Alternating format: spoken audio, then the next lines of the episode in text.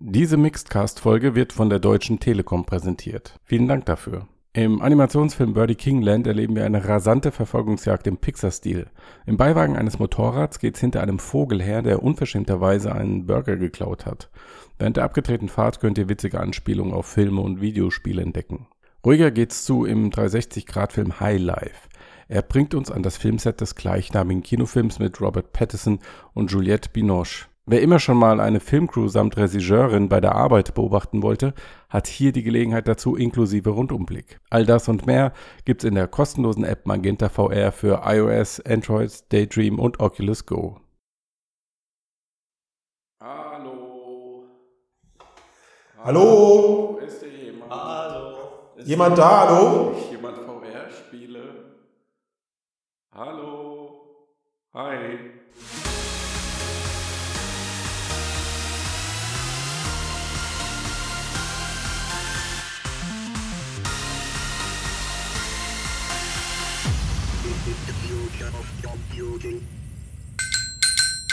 Wir unterbrechen dieses wichtige Intro für eine Eilmeldung. Tobias, du kannst jetzt aufhören. Okay. Danke. Ähm, super Einführung. Machst du das professionell mit dem Xylophon? ja, auf jeden Fall. Jede Auf jeden Woche. Fall. Also, was ist doch, passiert? Wa warum unterbrechen wir dieses Intro? Facebook hat äh, bekannt gegeben, dass der Verkauf von Oculus-Brillen in Deutschland gestoppt ist. Das ist passiert, nachdem wir die reguläre Folge aufgenommen haben, die dann gleich hier im Anschluss weitergeht. Aber das fand mir wichtig genug, um hier ganz kurz vorneweg noch ein bisschen was dazu zu sagen. Hat's euch umgehauen? Überrascht, was da los? Ja, überrascht mit Sicherheit. Ja. Also Max hat es wahrscheinlich geahnt, weil er es per KI prognostiziert hat. ja.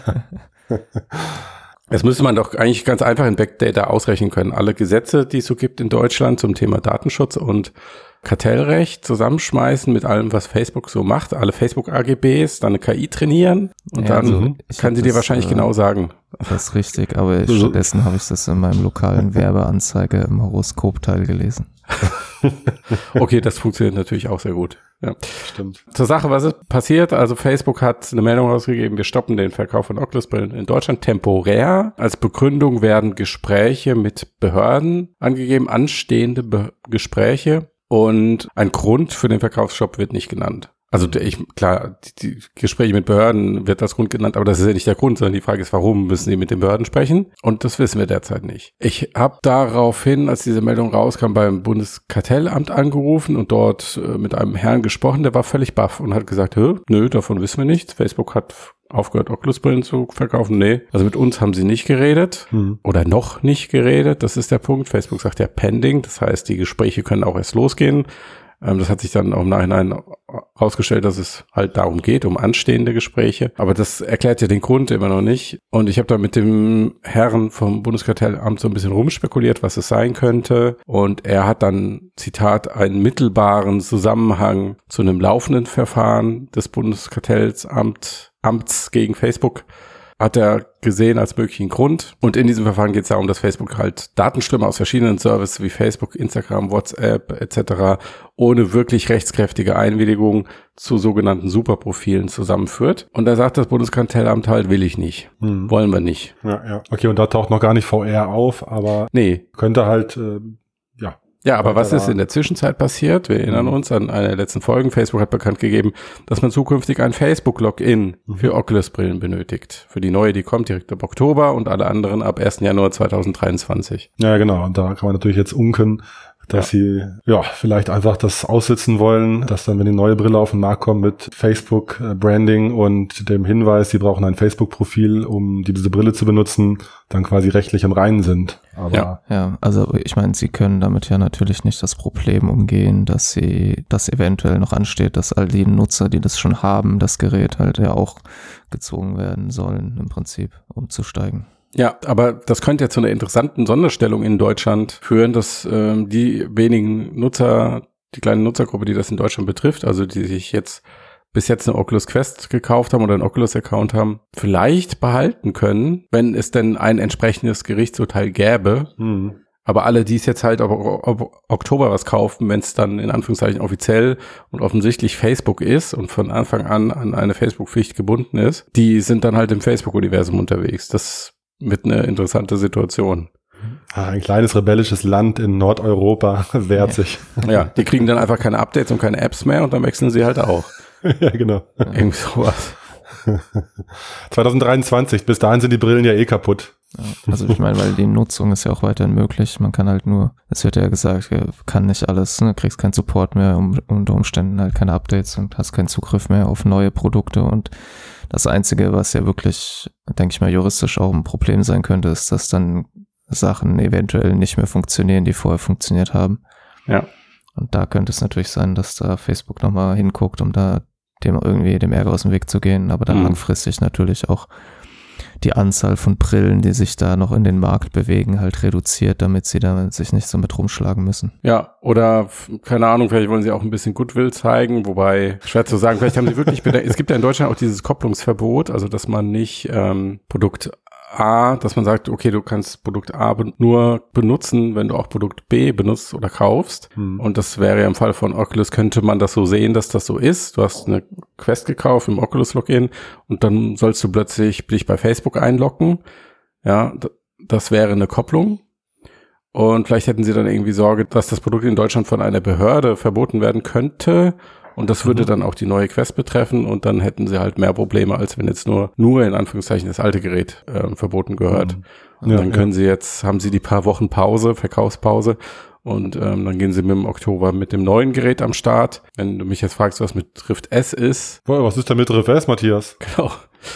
Also da habe ich das starke Gefühl, dass das Gerät einfach keine Rolle mehr spielen wird Ja, und ähm, dass sie dann es wirklich einfach nicht mehr in Deutschland verkaufen und fertig. ja, könnte mir auch vorstellen. Ja. Wäre am saubersten auch, dann hast du halt eine Brille im neuen Look und viel und Ja. alles ist gut für den Markt und sein Universum. Genau. Ja. Diese Gerichtsverhandlung, die soll im November stattfinden. Ähm, Wäre natürlich Worst Case, wenn jetzt Facebook irgendwie wartet mit der Veröffentlichung der neuen Quest. Oder Worst Case, je nachdem, wie man es halt sehen möchte. Aber wer Mhm. halt diese neue Quest gerne kaufen würde, äh, für den wäre das blöd. Du meinst, wenn dann der Verkaufsstart der neuen Brille in Deutschland sich dann bis zum Ende des Gerichtsverfahrens hinziehen Richtig, könnte, zum genau, Beispiel. ja, Wenn sowas passieren würde. Ja, ja. Dann müssen wir sie alle importieren aus USA. Ähm, es gab ja auch dieses, äh, diese Frage-Antwort-Geschichte hier. Mhm. Und da fand ich auch ganz interessant, dass äh, auf die Frage, was jetzt passiert, wenn man ähm, da so eine Brille aus einem anderen Land importiert, ob die dann noch funktioniert, Mhm. dass auch da Oculus sagt, sie können das äh, nicht garantieren. Das, aber hättest du da eine andere Antwort erwartet aus einer rechtlichen Perspektive? Nee, natürlich nicht. ja. Hm. Aber es ist Weiß ich nicht, wie äh, aussagekräftig das ist. dass- Ja. ja.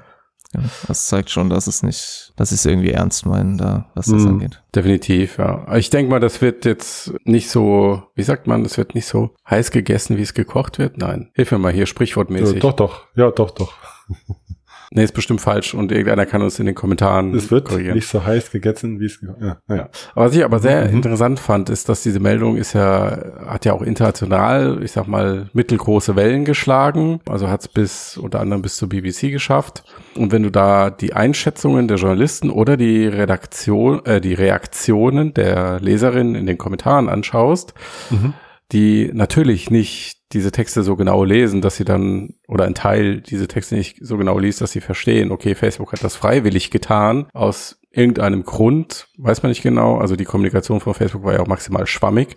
Da, finde ich, haben sie sich einfach selbst den Fuß geschossen, weil guckst dir die Reaktion an, siehst du, dass die Leute da jetzt Deutschland feiern oder deutsche Behörden feiern, dass sie dem Zuckerberg endlich mal äh, ihren Riegel vorgeschoben haben und gesagt haben, okay, Leute, so geht das nicht mit den Daten, was du da machst. Und das gucken wir uns jetzt mal genauer an. Und das spiegelt ja die Realität überhaupt nicht wider. Ja. Naja, wobei Ja. man natürlich auch sagen könnte, dass Die, sozusagen die Bedingungen In Deutschland so hart sind, ja. der Möglichkeit äh, quasi, dass er überhaupt voreilig sich Im vorauseilenden Gehorsam, meinte er. Und das, da- das habe ich den Menschen vom Bundeskartellamt auch gefragt. Und da meinte er, das wäre wirklich sehr überraschend, wenn Facebook hier in einem vorauseilenden Gehorsam gehandelt hätte. weil die die besten Anwälte der Welt bei sich äh, unter Vertrag haben. Ja, man weiß es nicht. Es bleibt Mhm. mysteriös. Ich glaube, unter all diesen Aspekten, die wir gerade besprochen haben, ist der richtige Grund wahrscheinlich dabei.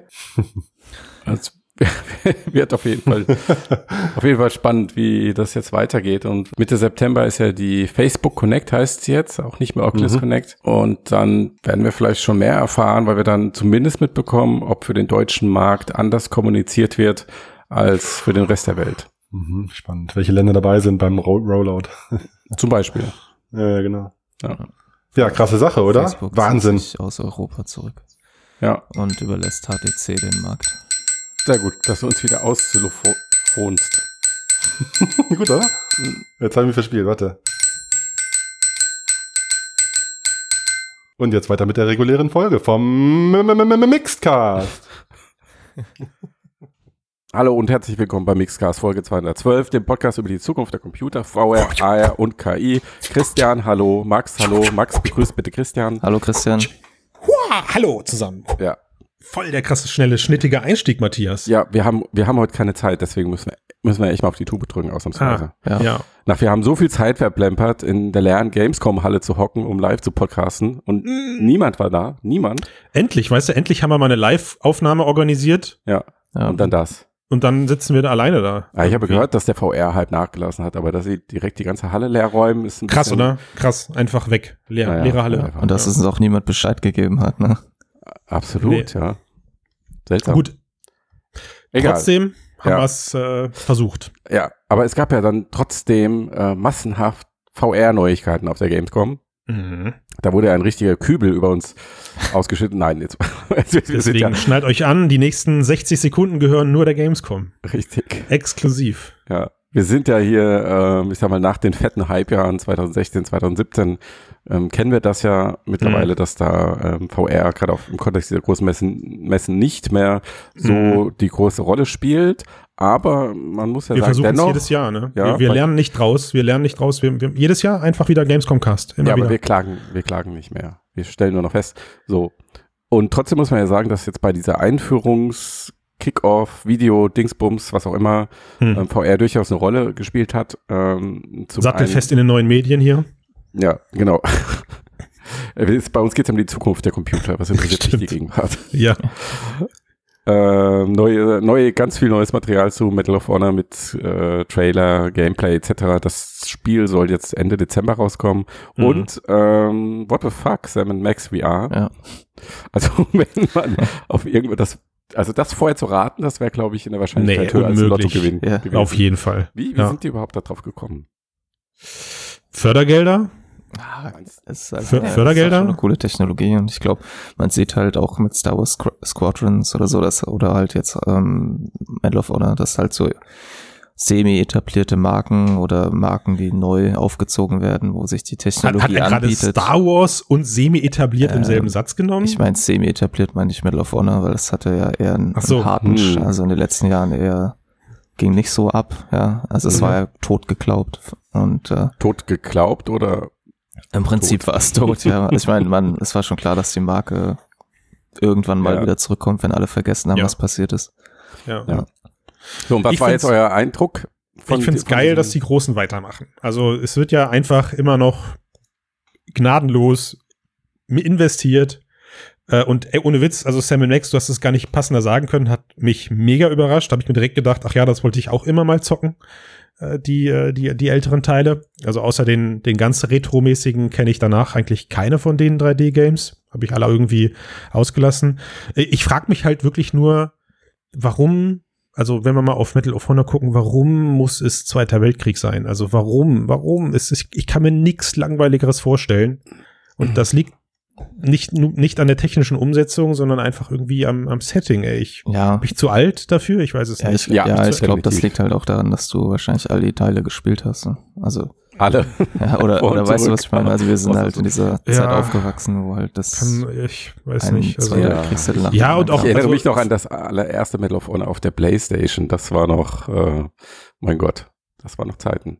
Das nee, wurde sogar noch, äh, kam das sogar noch auf den Index hier in Deutschland, meine ich. boah, Ja. Krass. Weiß ich nicht, weil ich habe mir mal alles raubkopiert in der Zeit, deswegen habe ich das. Ja, oder es musste wegen Hakenkreuzen halt entsprechend bereinigt werden und dann Ah, irgendwie sowas. Ja, und ich denke, dass die viele Leute halt Medal of Honor auch damit verbinden und das hat man ja auch Du, bei Call also- of Duty gesehen, dass man dann halt so ein Lifecycle hat, wenn man sich einmal vorgearbeitet hat, fängt man wieder von vorne an. von vorne, das stimmt. Also vor allem der, der VR-Trailer, der wirkt ja auch wirklich wie so ein Best-of Medal of Honor. Ne? Ja. Also du hast irgendwie alles dabei, so den D-Day und die Schützengraben und Ja. alles irgendwie Panzer, die über dich drüber rollen. Also, Resistance ja, ich weiß so, nicht. Vielleicht, vielleicht sind es, äh, vielleicht sind es meine moralischen Wertvorstellungen, die sich massiv verändert haben in den letzten Jahren, aber irgendwie diese, dieses, also auch dieses Werteversprechen, was du in den Presseankündigungen von denen da liest, da haben wir uns letztes Mal im, Ja. in der Nummer x beliebige Podcast bitte hier einsetzen schon drüber unterhalten. Hey, wir wollen das Kriegsszenario seriös angehen und du kannst dich parallel auch in echt mit Veteranen unterhalten, um einen Abstand und, und also, bläh, das, das ist, ist einfach nur, das geht ja- gar nicht auf für mich. ja, die echt. Message ist ja jetzt irgendwie stark in den Hintergrund getreten.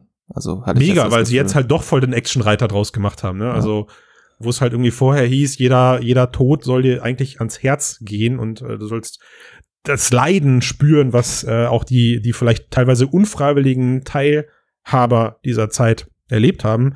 So hat sich der Trailer überhaupt nicht mehr Ja, angefühlt. ich glaube aber, das ist natürlich auch der größere Markt, ja. Und das verbindet man ja auch eher mit Medal of Honor. Das ist halt Ja. so eine Art, ja, wie so ein Weltkriegsfilm ist, den du halt spielst. Ich, Also ich bin gespannt, ich bin gespannt, wen sie damit ansprechen, weil wenn ihr mal auf die Mixed-Kommentare guckt, die wir von der verehrten Leserschaft da haben, äh, also ich glaube, mit dem, mit dem Weltkriegssetting holen sie zumindest die Altersklasse von uns und der Leserschaft nicht mehr hinterm Ofen hervor, habe ich das Gefühl. also Ja, wir haben das Thema, das war Folge 178, Christian. Boah, Haben wir über Gewalt in VR gesprochen im Kontext. krass, was, krass, was so Von- 30 Sekunden Schweigen und hinten Ja, da ich genug Zeit, so. das bequem Ja. zu recherchieren. Voll gut. Ja, Ja. perfekt. Ähm, ne? Also dann kann man sich das nochmal anhören, dann erfährt man im biblischen Ausmaß, was wir davon halten. ja, Ja, also aber deswegen, jetzt- ich würde halt sagen, dass, äh, oder wolltest du jetzt noch über die Gewaltgeschichte reden?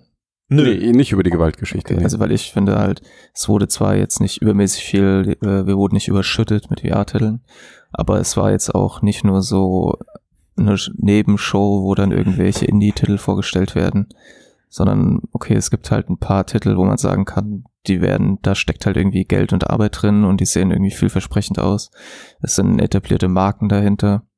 Äh, Und das Ja. ist jetzt auch nicht Teil der Ankündigung der Gamescom gewesen, aber auch sowas wie das Hitman 3 halt äh, in VR Mm, kommt, genau. mich auch völlig Genau. überrascht. Man, man muss einfach meiner Meinung nach so ein bisschen dazu erwähnen, dass sich generell jetzt aufgrund der ganzen Covid-19-Geschichte dieses Jahr und auch in den Jahren davor ja schon eigentlich angekündigt hat, dass die, sich diese Veröffentlichungsthematiken auf Messen eher in den Hintergrund, dass sie eher in den Hintergrund rücken. Und wir hatten jetzt das Jahr über immer mal wieder vereinzelt kleinere Perlen. Du hast es gerade gesagt, Hitman ist meiner Meinung nach einer davon, auf die sich viele Leute sich erfreuen werden.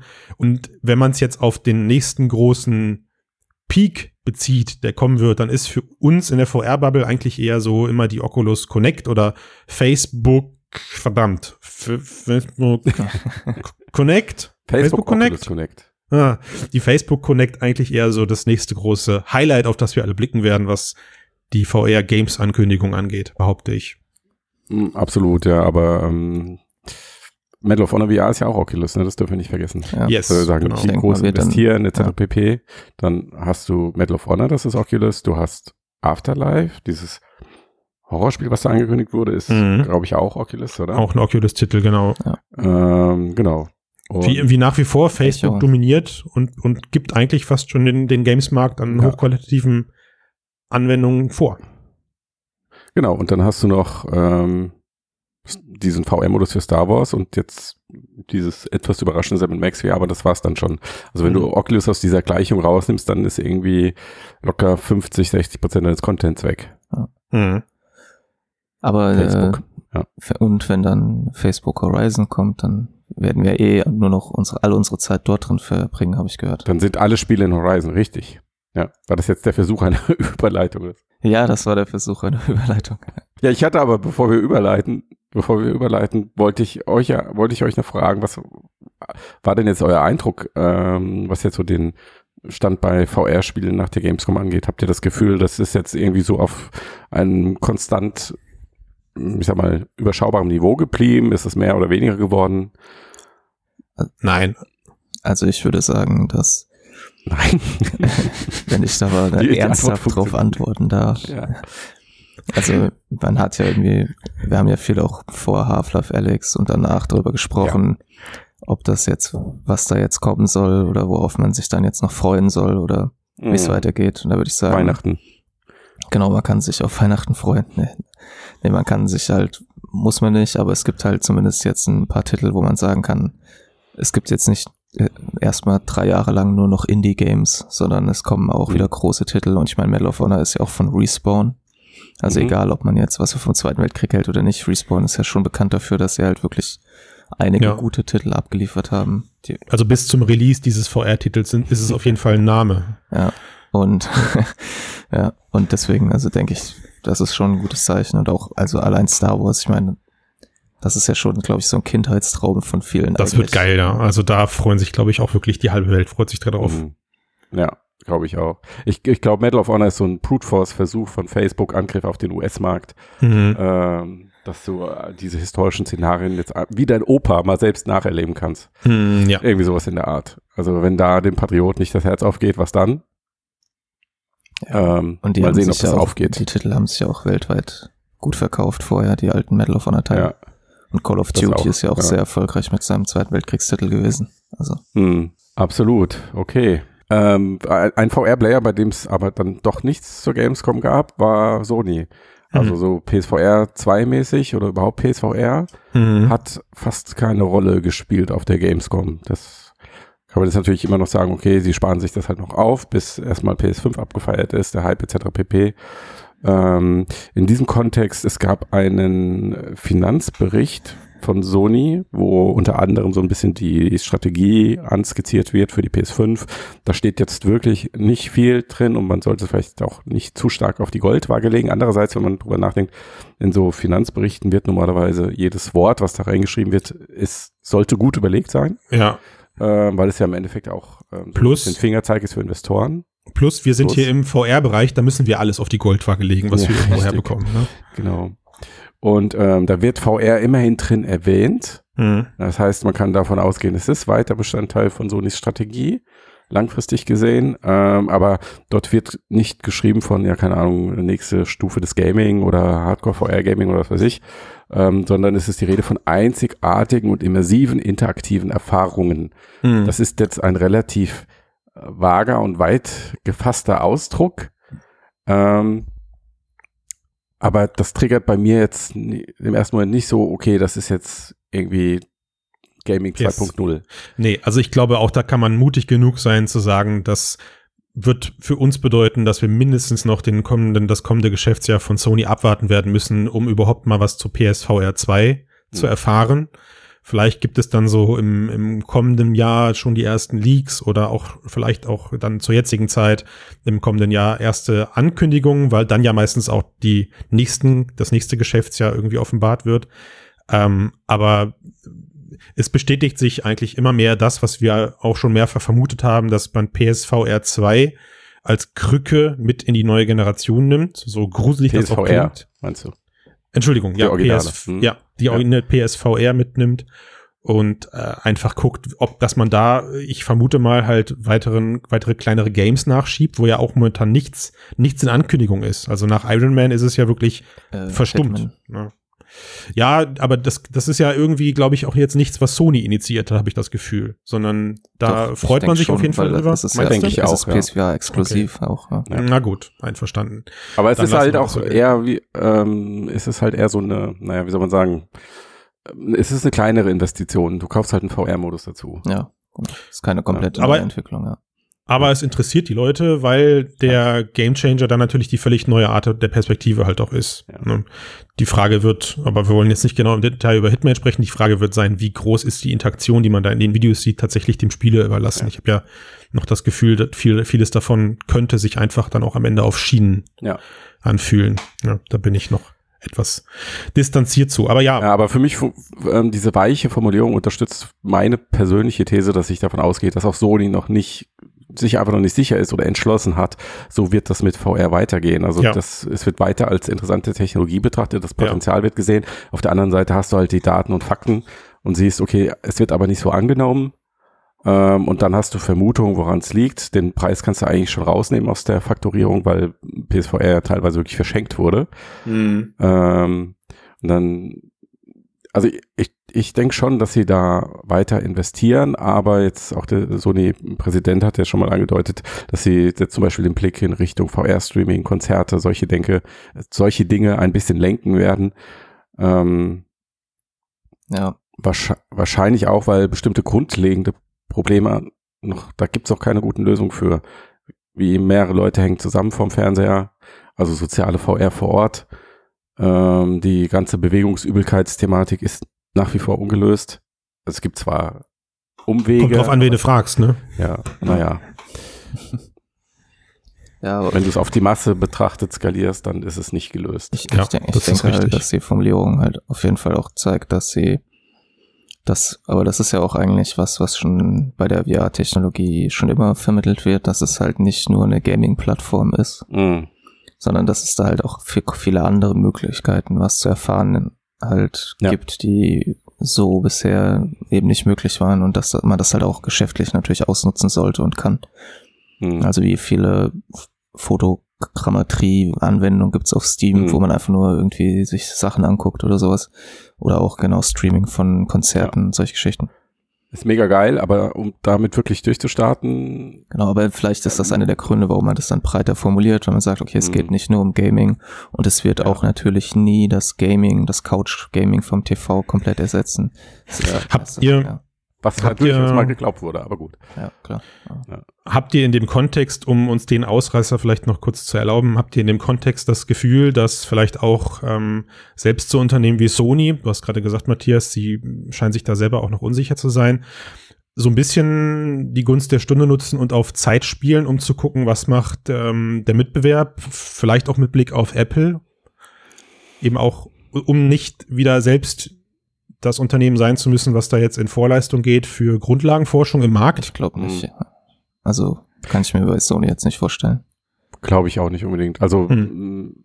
bei Facebook ist es ja klar, was passiert. Hm. Ähm, und bei Microsoft hat die Karten auch eindeutig auf den Tisch gelegt, was das angeht. Da kommt nichts mehr. Und äh, Apple hilft Ist weit weg von Sony, ne? Ja. Ist Also- auch, Apple ist auch weit weg von VR. Ganz andere. Ja, weiß man nicht. Also, naja. Ja, also ich glaube, dass halt da jeder Player seine eigene Nische gerade versucht zu besetzen, wenn man sich das so im Gesamtkontext anguckt.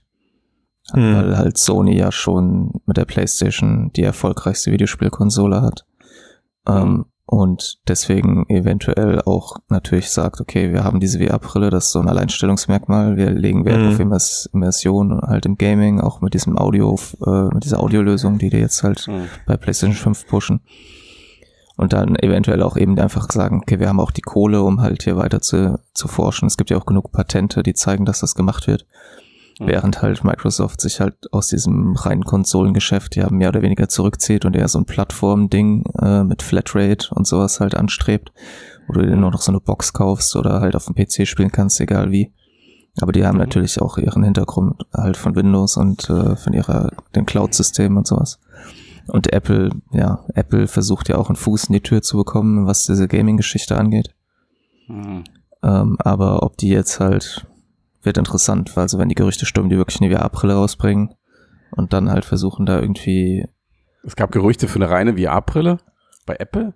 Ja, Ja. XR, glaube ich, meine Ja. Ja, Und also- das ist eher, eher was, was ich im Profibereich dann irgendwie sehe. Dann Kann sein, Fokus ja. auf Industrie, Also- Design, solche Dinge. man kann halt, man muss halt schauen, ne? also oder Gaming ist ja mittlerweile schon was, wo Leute sehr viel Geld mit verdienen.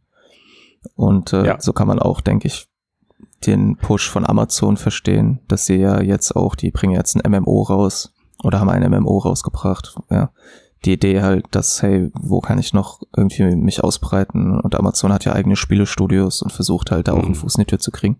Und kann ich mir bei Apple auch vorstellen, so wie die ihren Streaming-Service jetzt gestartet haben mit eigenen Serien und so. Mhm. Ich kann mir auch vorstellen, dass Apple ins Gaming einsteigt, aber ganz sicher nicht nur über VR. Natürlich, Nee. natürlich nicht, das Nee. würde ich auch nicht Ja. behaupten. Aber, Ja. aber wie gesagt, ich glaube nicht, dass Sony auf äh, Apple wartet, sondern die Nee, wissen schon, was sie vorhaben. Das war die kurze Antwort, die ich haben wollte, ja. genau. Ja. Also ich glaube, wenn, wenn Sony weitermacht mit VR, dann wird das auf so ein äh, Kopf an Kopf mit Facebook hinauslaufen. Äh, dass sie auch so ein hybrides Gerät machen, dass du dann, wo der, der Zuspieler dann halt nicht der PC ist, sondern die PS5, ähm, dass du aber auch mobil benutzen könntest. Und dann PlayStation Portable VR. Genau, sowas in der Art. Und Ja. ähm, Klar, ich meine, bei dem Erfolg, den sie mit dem Handheld hatten, bauen, sie- bauen sie darauf wahrscheinlich einfach fließend auf. Ja, aber dann ist die Kombination ja zusätzliches Kaufargument für die PS5 Mhm. plus halt ein cooles VR-Gerät. Ein cooles VR-Gerät. Das kann ich mir schon vorstellen. Wenn das You heard it Ökosystem, here first. wenn das Ökosystem bei Facebook so wächst, dass du dann einfach viele Publisher hast, Klar. die äh, da ihren Kram dann in deinen Store bringen.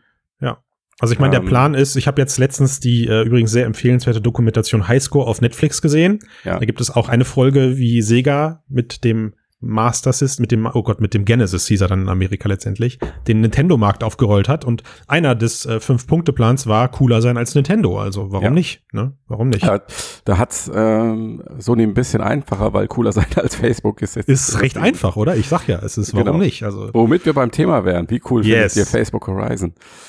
Also gut, wie cool wir es finden, können wir jetzt nicht sagen, weil wir haben es nicht ausprobiert. Naja, von dem, was du da siehst. Von dem, was man du hört. Hören was du sagt liest ja nur. und siehst Ja. in den Videos, kannst du dir einen Eindruck verschaffen, ob Mhm. dich das jetzt stimuliert oder nicht. Ich sag erstmal nur, ich war überrascht, was man da hört und gebe weiter an Max. Was?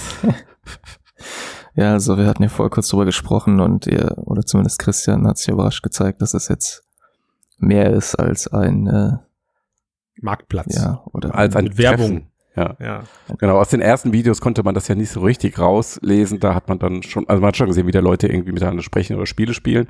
Mhm. Und was sie jetzt enthüllt haben, ist, dass sie ja wirklich äh, Facebook Horizon als großen Kreativbaukasten planen. Man denke an Minecraft oder Roblox oder ähm, was gibt's? Erfolgreiche Projekte wie Sansa. Ja, oder ganz früher, ganz früher der Vorläufer Second Life halt. Mhm. Ähm, Auch sehr so in diese erfolgreich. Richtung, ähm, wo du dann halt wirklich Kreative in deine äh, Social VR-Welt bringst, lockst und ähm, sie erstellen dann da Anwendungen, kleine Spiele, Welten, durch die Mhm. du dann reist. Ich, das- Buzzword, User-Generated Content. Also, so genau. also ich finde, so ein bisschen hat sich das schon in den ersten Trailern angedeutet, dass es da um Ja, mehr jetzt geht rückwirkend kannst du um das so eine- interpretieren, ja. Ja, also da wurde ja jetzt nicht einfach nur ein Tisch gezeigt, wo fünf Leute drumherum sitzen, ja, oder eine Garage mit ein paar Postern dran. Entschuldigung, es ja, war aber weißt einer du, der wo, coolsten wusstest Apps du, dass die, damals. wo wusstest du, dass die Spiele nicht von Facebook kommen oder irgendwelchen Entwicklern, sondern halt wirklich von den Leuten gemacht werden? Ja, das, also ja, das hätte ich jetzt, da hätte man drüber Siehst spekulieren du? müssen. Man hätte natürlich Ja. denken Mhm. können, okay, Max. setzen die sich wirklich dahin und machen all diesen Content selbst etwa- oder sind die intelligent Ja. genug und lassen das kostenlos andere Leute machen. Ja, oder als, ja, als Marktplatz. Also, das, wenn du über Facebook selbst nachdenkst und die Kernservices sind ja alle sehr, sehr fokussiert. Also Messenger, Ja. WhatsApp, Facebook Ja. ähm, und alles, was Auch. da zusätzlich reinkommt, also irgendwelche Games im Messenger Genau, oder so, ja. da gibt's dann halt ein Store-Ökosystem für. Also das würde ich gerne mal echt als Aufhänger nehmen, weil letztendlich ist in meinem Kopf von Facebook Horizon schon ein Bild entstanden, wie könnte ein, ein Facebook in 3D aussehen, also ein Facebook, wie wir es heute, heute kennen. Und ähm, da war für mich halt irgendwie klar, es ist, es ist eher wie so eine Art, wie so, ja, wie so eine Art Freizeitpark. Also du bist in so einer Welt, in der du genötigt wirst, dich gerne aufhalten zu wollen, äh, vielleicht sogar später verbunden mit Werbung und allerhand kleiner Ablenkungsmöglichkeiten, die du zusammen mit deinen äh, Freunden oder auch nicht Freunden, sondern Leute, die du dann halt in diesem Freizeitpark triffst, in dieser Freizeitparkwelt, äh, wo du dann halt eben Zeit verbringen kannst. So und im Idealfall dabei, wir erinnern uns an die äh, an die Facebook-Auswertungsmechaniken, die jetzt eben durch die Facebook-Konten im Hintergrund auch laufen und durch deine sehr passende Vermutung, Matthias, äh, in einer der letzten Casts, was denn mit den Daten angefangen werden soll. Und da wird halt dann eben angefangen, dich, dass du, dass du getrackt wirst. Der gläserne VR-Nutzer sozusagen. Und die Tatsache, dass sie jetzt in diesen 3D-Collaboration, also ich kann es ja sogar gemeinsam scheinbar dann eben machen, meine 3D-Welten da zusammenklöppel aus geometrischen Formen und momentan auch dem Versprechen, dass ich da später irgendwann kleinere Game-Mechaniken hinterlegen kann. Also Gibt's eher schon, sowas. kannst du bei ähm, Geht jetzt Twitter schon sogar. sehen, Okay, so alles kleinere klar. Entwickler-Tutorials, wo du dann siehst, dass sie wirklich so ein Menü öffnen, in dem du dann ähm, irgendwelche Was- Schleifen was- und also eher so, anlegen kannst. eher so ein bisschen wie das, was wir jetzt auf der Playstation mit Dreams genau, sehen, richtig. Es ne? geht in diese Richtung, ja. Also das hat mich schon überrascht, muss Ja. ich sagen. Ich hatte es, äh, ich hätte es auch nicht erwartet, dass sie diese Komplexität zulassen. Und ich finde, es ist genau die richtige Entscheidung. Weil, Boah. Weil ein reines Corporate 3D Facebook äh, mit von durch Facebook kontrollierten Inhalte, Hm. ähm, das hätte aus meiner Sicht den Charme eines Schuhkartons. ähm, und Geil. durch diese Nutzergenerierung, durch diese Nutzerinhalte, wenn Klar. innerhalb einer gewissen, das ist das große Fragezeichen, wie, Ja. groß die Fre- Freiheit ist bei den Kreationen und Ja. was Facebook dann zulässt und nicht moderiert. Also sie werden wahrscheinlich nicht auf VR-Chat-Niveau runtergehen, Mhm. Aber ähm, dadurch können Also, sie. Moment, das, das musst du kurz erklären. Das meintest du positiv im Sinne von, dass VR-Chat sehr offen ist, was die User-Generated Content-Möglichkeiten genau, angeht. Ja. genau. Ähm, und ich, ich glaube, durch diese Offenheit äh, hat Facebook Horizon eine viel größere Chance, interessant zu werden. Ist- ich, ich, es ist aber auch so ein bisschen gesehen und gesehen werden. Also ich glaube, Mhm. die, die, an, die, die Sache, dass man User-Generated Content in dieser Plattform bereitstellt, sorgt natürlich erstmal auch in erster Linie dafür, dass Facebook sich davon frei macht, ständig irgendwelchen Content nachlief, nachliefern zu müssen. Also du hast schon, du hast ja schon allein dadurch die ganz klitzekleine Chance, dass du Facebook Horizon immer mal wieder aufmachst, um zu gucken, was baut denn vielleicht mein liebster Designer, dem ich folge oder so. Da wird es ja dann auch wieder so ein paar ähm, favorisierte Menschen geben, vielleicht sogar bezahlte Ikonen, die anfangen da im 3D-Design irgendwelche Dinge zu bauen. Man sieht das immer oft. Guru Fujita ist einer derjenigen, die eigentlich, ich glaube, nahtlos Quill-Content ähm, releasen auch, der fantastisch aussieht. Ähm, aber, Ja, aber, aber, das auch, hätten aber sie ja auch, haben können, wenn sie gesagt haben, wir machen keinen User-Generated Content. ja, also ja, hätten sie, genau. Da hätte aber ein so- App-Modell oder ein Store-Modell es, gereicht. es spornt die Leute natürlich so dann auch eben an, sich diesen Leuten, diese Leute als Vorbild zu nehmen und selber solche Sachen zu kreieren. Ähm, ich, ich weiß aber nicht, ob das jetzt irgendwie langfristig das sein kann, was Facebook Horizon dann auch sein möchte. Das überrascht mich schon Also sehr. Also ist in dem ist halt auch die Frage, ob die selber schon so wirklich wissen, was sie wollen oder wo es am Ende hingehen soll. Glaube ich nicht. Ähm, ja. Ich glaube halt, dass die erstmal halt sich umgeschaut haben, was ist erfolgreich. Das ist im VR-Markt natürlich schwer, aber dann kann Mhm. man halt sagen, okay, es zeigt sich schon, dass halt Sachen wie VR-Chat ähm, oder ähm, Rec Room. Rec Room genau halt erf Mhm. halbwegs erfolgreich sind, wo die Leute irgendwie was unternehmen können Da oder gerne Zeit verbringen genau, auch, ne? oder eigenen Content erstellen können. Mhm. Außerdem ist die Zielgruppe, glaube ich, von Facebook Horizon jetzt auch nicht unbedingt halt ähm, irgendwie drei über 30-Jährige, die Podcast aufnehmen. Ja, aber da Ja. beißt sich für mich so ein bisschen halt dann Äh, die Katze in den Schwanz, weil- weil, lass mich doch mal was aus- sind das denn? Ich möchte Nee, da muss ich kurz fragen, was sind das? Also kennt jemand von euch die Facebook-Nutzer? Das ist doch eher eine andere Zielgruppe dann, oder? Also sind die nicht eh alle über 30 Leute, Ja, die aber Facebook meinst du, benutzen? Jetzt, Facebook lass Max nicht. mal ausreden. Zu diesem Ich bin Punkt wir gespannt. gleich. Okay, sorry, tut mir leid. Also ich glaube halt Ja. nicht, dass Facebook möchte, dass das so bleibt. Ja, also, ne, weil die wollen ja auch wachsende Nutzerzahlen Mhm. ähm, und die schauen sich dann sicherlich auch Sachen wie Roblox oder auch Fortnite an, Mhm. die ja mehr als Spiele sind, die ja fast soziale Plattformen geworden sind. Mhm. Und ich glaube, Nicht nur fast. Ja, und genau, und ich Ja. glaube, dass sie halt sich sowas anschauen und sagen, hey, diese Nutzerbasis wollen wir abgreifen und Ah, haben jetzt vielleicht die okay. Möglichkeit, weil nämlich gerade eine neue Technologie kommt, auf der eben noch kein Fortnite zu finden ist, noch kein Roblox Mhm. zu finden ist und der Lifecycle von solchen Produkten sowieso halt, ich meine, gut, Games as a Service hat das ein bisschen verändert, aber der Lifecycle wird nicht ewig sein. Da ist wahrscheinlich Minecraft die einzige Ausnahme. Ähm, und dann können wir es halt schaffen, vielleicht genau diese Nutzergruppen, vielleicht nicht die, die jetzt sich in Fortnite aufhalten, aber vielleicht die in vier, fünf Jahren sich in Fortnite aufhalten würden, abzugreifen und auf unsere Plattform zu bringen. Ja. Mhm. Und ich das gerade, was du sagst mit den, diese Spiele sind soziale Plattformen und das nicht nur online, sondern auch offline, nämlich irgendwo auf dem Schulhof, weil drüber gesprochen wird, weil du dazugehörst zu einer Gruppe, dass Facebook genau dieses Phänomen auch äh, ins, ins Auge gefasst hat. Und ich denke auch, dass Facebook Horizon, so wie es jetzt startet, in VR natürlich eine sehr begrenzte und wahrscheinlich auch gar nicht diese junge Zielgruppe ins Visier nimmt, ähm, weil VR, alles, was wir in den letzten Jahren gelernt haben, wird halt hauptsächlich von Männern über 25 oder 30 genutzt, die alles andere schon kennen, denen langweilig ist und die genug Geld haben. Also jetzt nicht unbedingt die 15- bis 20-Jährigen. Mhm. Aber es besteht natürlich die Möglichkeit, dass Horizon auch am Monitor einfach wächst und expandiert. Ja. Mhm, ja. Das ist ja überhaupt nicht ausgeschlossen und das kann jetzt halt erstmal in VR losgehen und dann mal sehen, wie es sich entwickelt.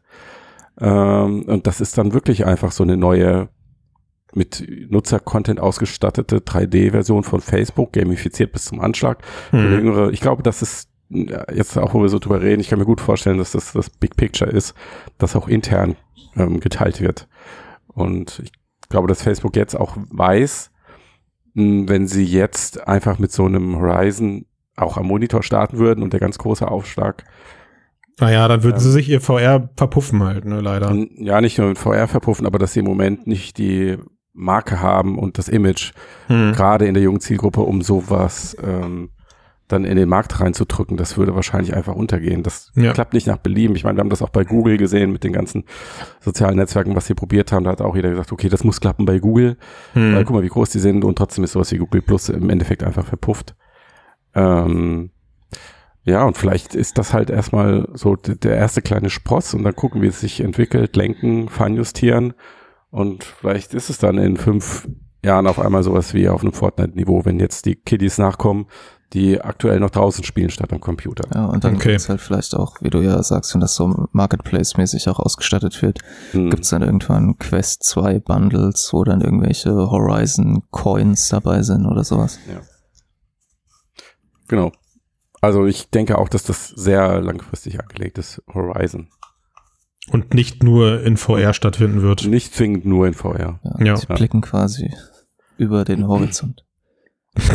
Die blicken quasi aus der VR-Brille durch die Pa- Pass-Through-Kameras über, den Hor- über den. Horizon. Ja. Ei. Genau. Ei, ei, ei, ei, ei. Ja, genau, und dann natürlich auch die ganzen Tracking-Themen und so, die du angesprochen hast, die spielen da ja auch eine Rolle. große Rolle, klar. Also wenn ich die Zielgruppe anfangen kann zu monitoren, dann wird's interessant. Hm. Ja, weil, wie du schon sagtest, die Männer über 30, die abends irgendwelche Podcasts aufnehmen, die will man vielleicht nicht mehr tracken. Ist Doch, auch doch, interessant. doch, doch. Ist, ja, ist auch Ja, interessant, aber die äh, junge Zielgruppe natürlich umso interessanter. Hm. So viel auf jeden Fall zu Facebook. So viel auf jeden Fall zu Facebook und äh, jetzt gucken wir nochmal auf was anderes, was sich da am Horizon abzeichnet. Nämlich, Wird nicht, Äh. Der wird nicht langweilig, echt. nee, das wird nicht langweilig. Nämlich ähm, GPT-3 ist jetzt seit, äh, Max hilft mir, drei Monaten äh, ungefähr Ja, in the wild. Das heißt, Juni, ja. Genau. Das heißt, erste Entwickler experimentieren damit. Du hast ja einige Apps angeguckt, die jetzt GPT-3 basiert sind. Mhm. Ähm, und fünf davon fandest du so erwähnenswert, dass wir sie in einen Artikel aufgenommen haben, der jetzt auf, bei uns auf der Seite abrufbar ist, ähm, weil sie halt das Potenzial von GPT-3 in verschiedenen Kontexten ähm, Ja. darstellen. Und jetzt fünf hast du ausgesucht. Also du hast KI-Abenteuer im AI-Dungeon, ich glaube, das kennen die meisten unserer Hörerinnen schon. Dann den Philosopher AI, ein Fitness AI KI-Coach, der dir dann Fitness-Tipps gibt. Dann eine App, die komplexe Texte schnell zusammenfasst, an wenigen Worten. Das fand ich sehr interessant. Und dann nochmal eine ähm, Empfehlungssuchmaschine. Äh, für, für Bücher und Videos war es, ne? Ja, das ist auch so ungefähr die Reihenfolge, wie gut es funktioniert, von unten nach oben. okay, und welche, das ist meine Frage, welche dieser GPT-3-Apps hat dich besonders beeindruckt und weshalb? Ähm, besonders beeindruckt hat mich, ähm, also AI Dungeon habe ich und Philosopher AI. Hast du durchgespielt, ne? Habe ich durchgespielt, genau. Nee, also die ersten zwei eigentlich. Also, und wobei auch Fitness AI ist schwer zu sagen. Also Fitness AI ist halt sehr simpel, gibt aber tatsächlich sehr viele richtige Antworten, auch wenn es halt eben kurze Antworten sind. Äh, man merkt. Und auch ein paar falsche, aber das ist ja dann wie bei YouTube. Genau. Ja. Da habe ich mir wirklich gedacht, weil du auch geschrieben hast, manchmal ist es super, manchmal ist es Bullshit. Ähm, das ist ja also genau die gleiche Wahrscheinlichkeit, wie wenn du dich bei auf durch Fitness-YouTubes Fitness-YouTube-Videos klickst. Man muss ja selber wissen, du- ob du das machst oder wie. Oder manchmal was. kriegst du was Cleveres erzählt und manchmal was Ja. Doofes. Und passt ja auch irgendwie zu GPT-3 insgesamt, weil da ist ja im Endeffekt steckt ja nur Menschwissen drin. Ja. Ja. Genau. Also man sollte sich jetzt nicht darauf verlassen unbedingt. Nee. Aber ähm, es ist auf jeden Fall interessant, dass es halt in dieser Plattform dieses Wissen drinsteckt. Also was man auf jeden Fall dazu sagen muss, dass keine von diesen Systemen außer vermutlich AI Dungeon GPT-3 irgendwie extra trainiert hat oder so, sondern die ähm, regulieren die Ausgabe ausschließlich über Parameter, was halt über Text Mhm. eingegeben wird. Also zum Beispiel Fitness AI und stellst ihm halt Fragen, du stellst halt und regulierst halt, dass die Nutzer nur fitnessrelevante Fragen stellen können. Mhm. Und das war's. Und dann antwortet halt die KI im Hintergrund halt eben Mhm. auch darauf. Ja. Genau. Aber AI Dungeon hat meines Wissens schon ein Spezialtraining bekommen, Genau. zumindest was bei GPT-2 GPT 2 so. war es so und 3 Genau, ja. drei höchstwahrscheinlich auch, ja. Das, also Ja. zumindest ein bisschen, ein Fein, eine nachjustiert. Feinjustierung. genau. Also AI Dungeon fand ich sehr beeindruckend, vor allem, weil ich auch den Teil davor ja getestet hatte. Also, dass man merkt schon, es gibt zwar immer noch wieder Missverständnisse, Sachen, die nicht ganz stimmen, aber es ist viel Ja. konsistenter, man kann viel zusammenhängende Geschichten erleben, es reagiert flexibler auf Eingaben und so. Ja. Ähm, Also ich habe erst einmal oder zweimal in meinem Leben, glaube ich, war ich irgendwie Gast bei solchen echten Dungeons und Dragons Treffen. Also in die Richtung geht das ja, glaube ich, so dieses Pen and Paper Zeug. Und ich würde jetzt nicht sagen, dass das persistente Geschichten waren, die da erzählt wurden. Also, Also ich finde, das kommt halt drauf an. Also ich habe das auch schon häufiger gemacht. Also Ja. wenn jemand sowas, wenn jemand Pen and Paper gespielt hat, kann man das so ein bisschen vergleichen mit einem Meister, der sich die Geschichte nicht vorher durchgelesen hat oder Hm. keine Kampagne im Hintergrund hat, sondern einfach vielleicht habe ich immer nur solche Leute ja, erwischt. sondern Dann, einfach ja. sowas aus dem Hem Hemdsärmel schüttelt. Also man merkt, dass Ja. es schon so eine stringente Geschichte irgendwie sich entwickelt, dass es aber halt äh, eigentlich Zufall ist. Die KI hat nicht vorher geplant, was passiert. Ähm, aber es ist schon spannend und man kann halt, was auch spannend daran ist, du kannst halt eben eine, eine eigene Sache erstellen. Das heißt, du kannst selber so einen Hintergrund machen, eine eigene Welt erstellen und darin Abenteuer leben. Du kannst das aber eben auch benutzen, um quasi GPT-3 einfach Fragen zu stellen. Und das ist halt auch quasi spannend daran, weil man dann so einen Eindruck in GPT-3 bekommt.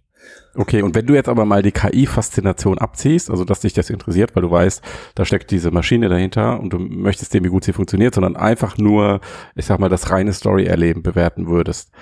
Da frage ich mich, warum ist das für dich in interessant, wenn du weißt, diese Geschichte wird niemals enden, sie wird keinen richtigen äh, Klimax haben, sie wird keine Conclusio haben. Also all das, was eine großartige Geschichte auszeichnet, wird Irgendwie auch hat, fehlen ne? oder wenn es Ja. passiert, wird es Ja. reiner Zufall sein. Ja, das ist aber, ähm, also man kann ja sterben zum Beispiel, dann ist die Geschichte zu Ende. Äh, Okay. Aber äh, Okay, auch, ein, überraschend. auch quasi ein. Höhepunkt, You got auch ein Höhepunkt der Geschichte, der zufällig passiert, ist ja auch quasi ein Höhepunkt an der Geschichte. Ne? Also Ja. was, ähm, ich würde immer noch einen menschlichen Spielleiter bevorzugen, aber um so ein bisschen auf dem Handy damit rumzudatteln, da passieren schon sehr lustige Sachen und sehr absurde Situationen und es reagiert einfach. Ich habe ja ein Beispiel da gepostet, ja, wo ich von Wölfen umzingelt bin und einfach versuche mit denen zu reden und die auf einmal können die mich verstehen und dann nehmen sie mich mit und wenn ich ihnen helfe und so. Also es passieren halt einfach lustige Sachen, die unterhaltsam sind. Mhm. Das heißt, es ist eigentlich die reine Neugierde, was, was passiert. Mhm. Klingt so ein bisschen wie, als ob man es eben genau deswegen spielt, weil man weiß, da ist jetzt eine künstliche Intelligenz hinter und man möchte sich eigentlich eher darüber amüsieren und auch darin äh, so ein bisschen aufgehen, dass man eben diesem Zufallsgenerator da überlassen ist. Ne? Das ist halt wie bei einem Pen-and-Paper-Spiel. Man muss sich halt auf die Geschichte irgendwie einlassen und halt ein.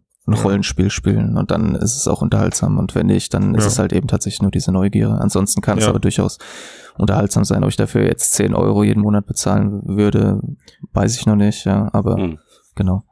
Würdest du das spielen, wenn du wüsstest, die Texte sind alle von Menschen geschrieben? Also im Endeffekt sind sie es ja irgendwie, aber Also ich glaube nicht, dass ein Mensch das halt könnte, außer, ja. Ey, du hast mit mir noch kein Pen and Paper gespielt. Also ich meine, ich, ich würde Masse. die Flexibilität, also ich Ja. spiele ja auch Pen and Mhm. Paper und die Flexibilität ist das, was halt Pen and Paper auszeichnet, weil halt jemand flexibel Mhm. darauf reagiert, was du vorhast und dann, ich habe schon genug Pen and Paper äh, Runden gespielt, wo der Meister am Anfang eine klare Idee vor Augen hatte und die Spieler haben es halt total verkackt. Ja, und Mhm. haben halt was völlig anderes daraus gemacht. Und diese Flexibilität macht sowas überhaupt attraktiv und das reproduziert die KI schon ganz okay. Mhm. Ähm, und Verbesserungen daran sind auf jeden Fall notwendig, aber die, so, wenn ich das richtig verstanden habe, planen die halt auch, das weiter zu verbessern. Aber mehr Mhm. dazu in dem Interview, was wir dann Ja. auf der Webseite haben. Okay, also danke Matthias, dass du fragst, was ich am coolsten finde. Bei mir ist es tatsächlich äh, simplify.so. Können wir bitte einfach mal darüber sprechen, warum das eigentlich die beste Geschichte an dem ganzen, an der ganzen fünf Punkte Aufzählung von euch da ist? Wie geil ist es bitte, da einen Text reinzukopieren, auf den Knopf zu drücken und man kriegt ihn in zwei Sätzen zusammengefasst wieder heraus. Genau, das In der funktioniert Theorie mega geil, genau. aber Gut, das würde es funktioniert funktionieren, nicht genau. So gut, ja. ne? Also es Ja. funktioniert okay, es manchmal fa äh, tatsächlich fasst es Sachen zusammen äh, und formuliert die neu. Manchmal sucht es sich Abschnitte aus dem Text aus, die den wesentlichen Teil beinhalten, also wenn Wiederholungen drin sind und zeigt die dir an. Also es kann schon funktionieren, aber weil es halt eben ja nicht so richtig versteht, was da drin steckt, sind die Ergebnisse ja mittelmäßig. Ja. Und das ist ja das au außerhalb von AI Dungeon, weil es halt fiktional ist, hast du dieses Problem bei all den anderen Apps eigentlich. Genau, außer dieses. bei der Philosopher AI. Das- ja, aber selbst die- da hast ja, du das geschrieben, stimmt dass schon, manche aber der Sachen, die da da muss ich sagen, falsch also ich hab, fand die sehr beeindruckend teilweise, weil ich habe äh, einen Freund, der gerade promoviert und ich habe einfach mal gesagt, hey, schick mir mal deine Forschungsfrage zu und dann habe ich die da reingeknallt und ähm, es kam da halt dann, ich musste zweimal neu generieren, aber dann kam halt ein Okay. riesen Absatz über Mündigkeit und Ja. was das bedeutet und so und wie das äh, sich verhält zur Erziehung.